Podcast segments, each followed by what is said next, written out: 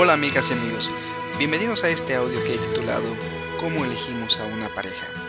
La pregunta que por muchos años lo hemos creado.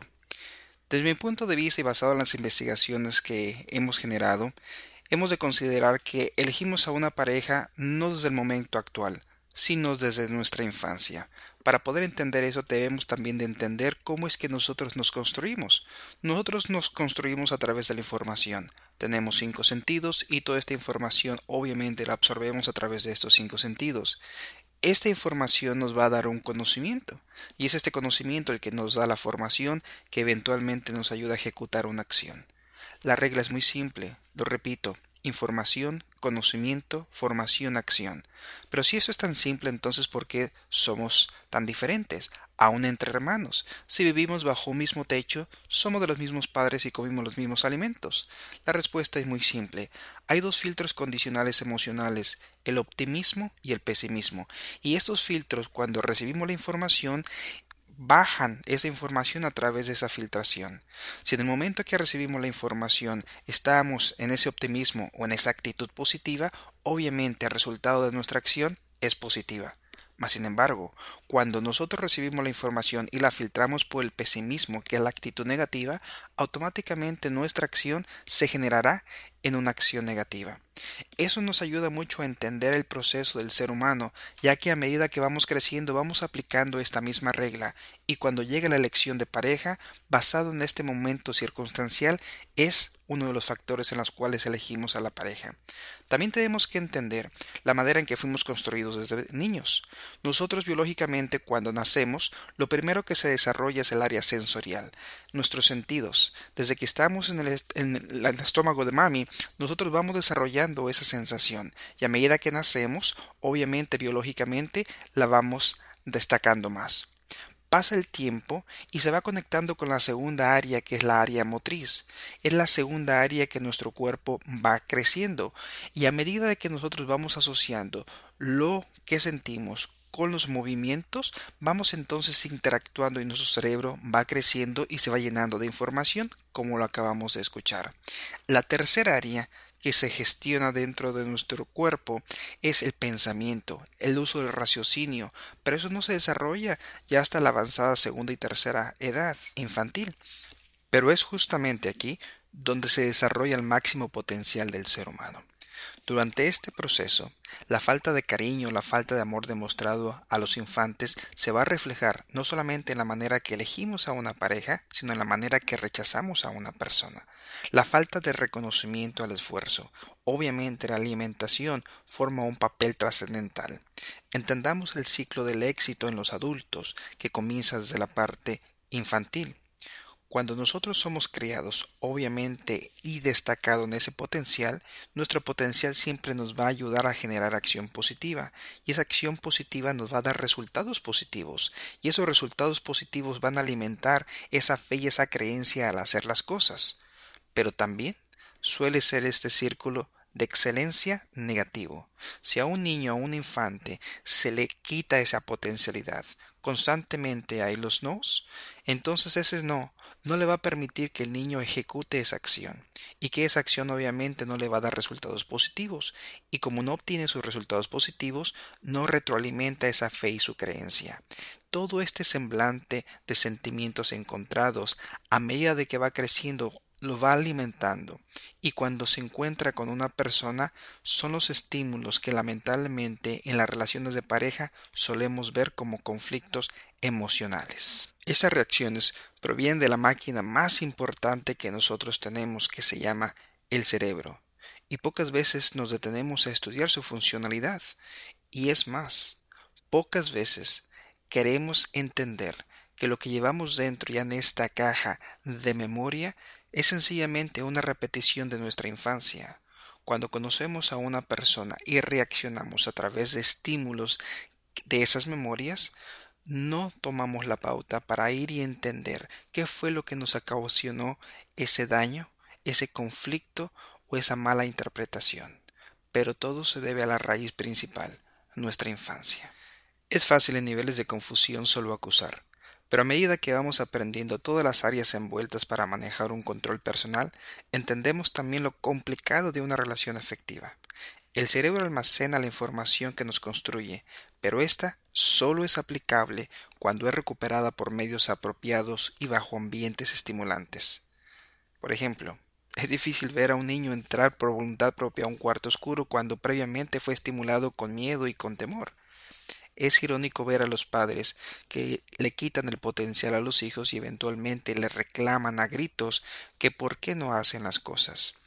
Durante esta etapa es sumamente importante y vital entender que se desarrolla algo que llamamos memoria, pero con esto inteligencias. Gracias a los estudios de un psicólogo llamado Howard Gardner, vino y nos mencionó que no existía única y exclusivamente una inteligencia, sino un grupo de inteligencias, ocho.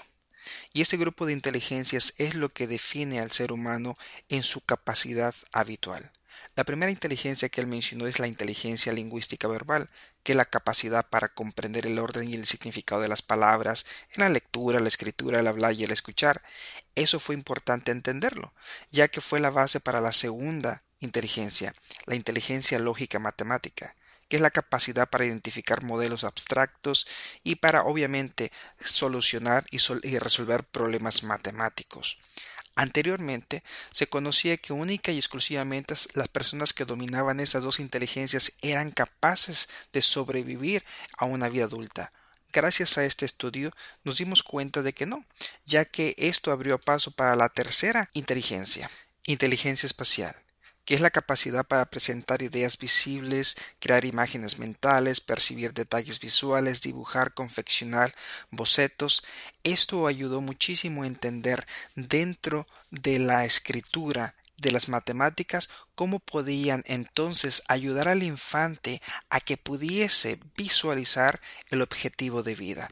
Es por eso que hoy día en las escuelas se utiliza demasiado los artes gráficos para ayudar a que esta inteligencia ayude más que modificar, sino estimular al impulso de las otras.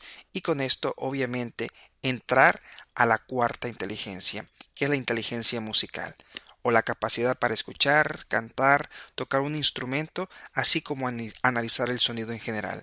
A medida de que esta inteligencia es estimulada, el ser humano genera un balance ayuda a la quinta inteligencia, que es la inteligencia corporal kinestésica, que es la capacidad para realizar actividades que requieren fuerza, rapidez, flexibilidad, coordinación, óculo manual y obviamente con el equilibrio. Esto lo podemos ver en deportistas muy hábiles o en bailarines que ejecutan muy bien los ritmos, sobre todo combinando esta inteligencia con el estilo musical. La sexta inteligencia es la inteligencia naturista, que es la inteligencia que ayuda o que utilizamos cuando observamos la naturaleza o los elementos que se encuentran a nuestro alrededor. Esto es sumamente importante entender que muchos de los que fuimos creados alrededor de la naturaleza tenemos esta estimulación ya natural, pero las personas que viven en un mundo moderno, que viven única y exclusivamente en apartamentos y que no se rodean de naturaleza o que no toman el aprecio, carecen de esa sensibilidad a esta inteligencia. La séptima inteligencia es la inteligencia intrapersonal que es la capacidad para plantearse metas, evaluar habilidades, desventajas personales y control del pensamiento propio. Técnicamente es la inteligencia del autocontrol personal y esto ayuda indispensablemente para entender la octava inteligencia.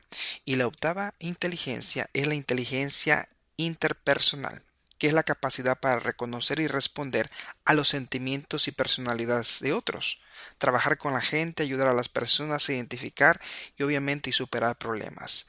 Fue gracias a otro psicólogo llamado Daniel Goldman que evaluó estas dos inteligencias, la interpersonal y intrapersonal, y destacó que la unión de estas dos inteligencias formaban inteligencia emocional. Y basado en sus estudios, entonces él interpretó que el éxito de un ser humano corresponde al control de estas dos inteligencias, ya que del 80 al 90% de las decisiones que uno toma es por correspondencia emocional. A medida que uno autocontrola sus emociones y ayuda y estimula a controlar el ambiente exterior, automáticamente las decisiones son superiores, son de alta calidad. Esto es sumamente importante entenderlo, porque a medida que nosotros tenemos un control emocional podemos elegir a una mejor persona para nuestro compañero de vida. Esto es sumamente importante entenderlo, ya que las personas elegimos a otra persona basado en tres condiciones naturales, no que las aprendemos, sino que están dentro de nuestro cuerpo. Una de ellas a medida de que nosotros nos identificamos con la persona, eso se llama inteligencias. Acabamos de ver las ocho inteligencias. La recomendación es que tú puedas medir tu campo de inteligencia. Eso no significa que en todas las inteligencias tengamos que tener un 9 o un 10, sino que significa, hablemos hipotéticamente, si estamos en un 6 en la mayoría de inteligencias, entonces quiere decir que estamos en un 6. Y si conocemos a otra persona que se encuentra en un similar número, quiere decir que entonces vamos a tener mucho mayor compatibilidad.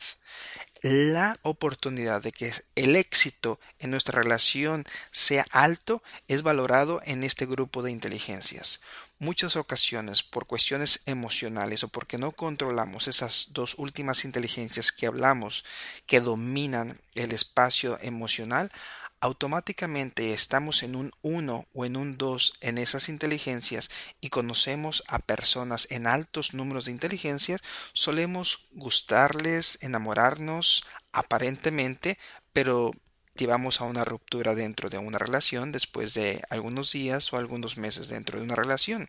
Eso explica científicamente la razón del por qué muchas de las parejas actúan inicialmente bajo un descontrol. En un momento hablaremos en cuestión del enamoramiento, pero es importante entender estos números. Mientras tú busques una persona que tenga un número similar, hay una mayor probabilidad de que el éxito en tu relación obviamente se mantenga. Mientras tú seas un número 6, pero pretendas tú vivir tu vida al lado de un 1 o de un 2, va a ser una vida, miserable. Pero si tú eres un 6 y entonces te gusta un número 8 o un número 9, también vas a tener conflictos. A medida que tú quieras subir los escalones, que te va a tomar tiempo, pero que puedas definir en cuál área o en cuál inteligencia tus números están bajos y trabajar en esa área, que es muy posible, a medida que entonces tú logres esa igualdad, entonces existirá esa compatibilidad. Por consiguiente, un número 8, un número 9 va a seguir buscando números 8 y 9 y va a ser muy difícil que voltee a un número 6, ya que entendamos que mientras más alto es el número, mejor y mayor control emocional las personas están teniendo. Otro punto a destacar interesante es la atracción visual, ya que cuando cruzamos los ojos con alguien que nos gusta, enseguida sentimos esa eh, puntadita en el estómago, esas maripositas, eso que nos genera obviamente un palpitar, un latido del corazón más intenso. ¿A qué se debe esto? Bueno, científicamente también lo podemos probar. La visión trabaja mucho más rápido el cerebro. Hablamos de los cinco sentidos, pues la visión es lo que llega más rápido al cerebro, y a medida que nosotros observamos las personas, ya nuestro cerebro tiene esos componentes magnéticos en nuestro cerebro instalado, basado en la información que de niños fuimos creciendo. Además, lo primero que ve nuestros ojos es un análisis facial. Si la medida de separación de los ojos es igual a la medida de uno de los ojos, obviamente la persona es más atractiva. La segunda cosa que vemos es la nariz y la geometría en la nariz. Si la nariz equivale a una tercia parte de la anchura de la boca, la persona también es atractiva. La tercera área que analiza nuestro cuerpo inconscientemente es el mentón, y de ahí le prosiguen otras áreas como el grosor de los labios, la chispa en los ojos obviamente la sonrisa, la dentadura, que son las cuestiones faciales iniciales que nuestro cuerpo reconoce. Y a medida que hay esa atracción, automáticamente nuestro cuerpo entonces va asimilando que esa es la persona adecuada. Obviamente, en cada una de las personas tiene que haber cierta atracción mutua. De lo contrario, solamente es el chispazo de un lado. Hay un estudio científico donde prueba este análisis. Se eligieron a 10 personas del sexo femenino, 10 personas del sexo varonil. Cada una de estas se hizo un estudio de cada una de esas cosas que acabamos de explicar a través de un programa de cómputo. Se eligieron las personas del 1 al 10, se les puso el número en su espalda, se les cubrió todo su cuerpo y lo único que quedaba expuesto era el rostro. Lo mismo ocurrió con los varones. Se pusieron de frente y la instrucción fue muy simple, que buscaran a la persona con la cual se atrayeran. El resultado del estudio es muy interesante, porque los números bajos quedaron con los números bajos, es decir, los unos con los unos, los dos con los dos, y los números altos quedaron con los números altos, los diez con los diez y los nueve con los nueve. Este simple experimento probó que nosotros nos atraemos fuertemente por la cuestión visual.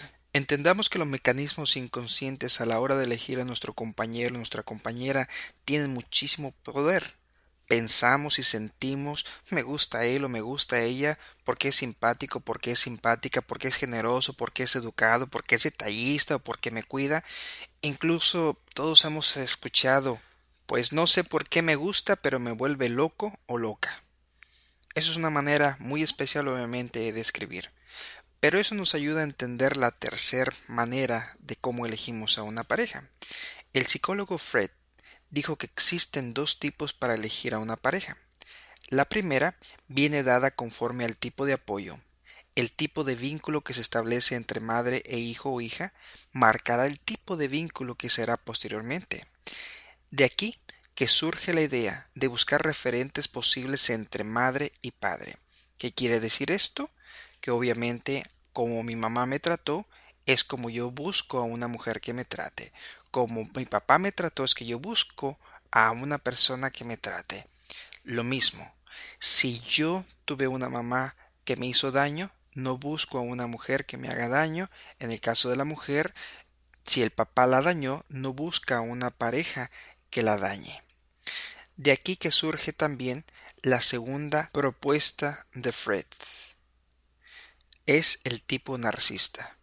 Me gustas porque yo te gusto me atraes porque soy importante para ti. No debemos olvidar que el hombre desea recrear en sus relaciones amorosas su impresión infantil ante la persona amada y las fantasías que tuvo con ella.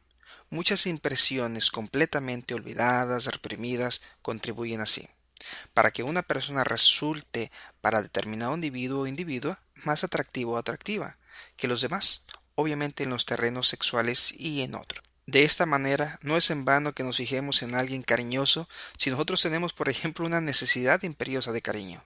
Siguiendo con la línea psicoanalítica, el término de colusión o juego inconsciente fue una aportación aplicado para la pareja que se definió como un acuerdo inconsciente que determina una relación complementaria en la cual cada uno desarrolla partes del uno con el otro, que el otro necesita o que renuncia a esas partes que va a proyectar sobre la futura pareja.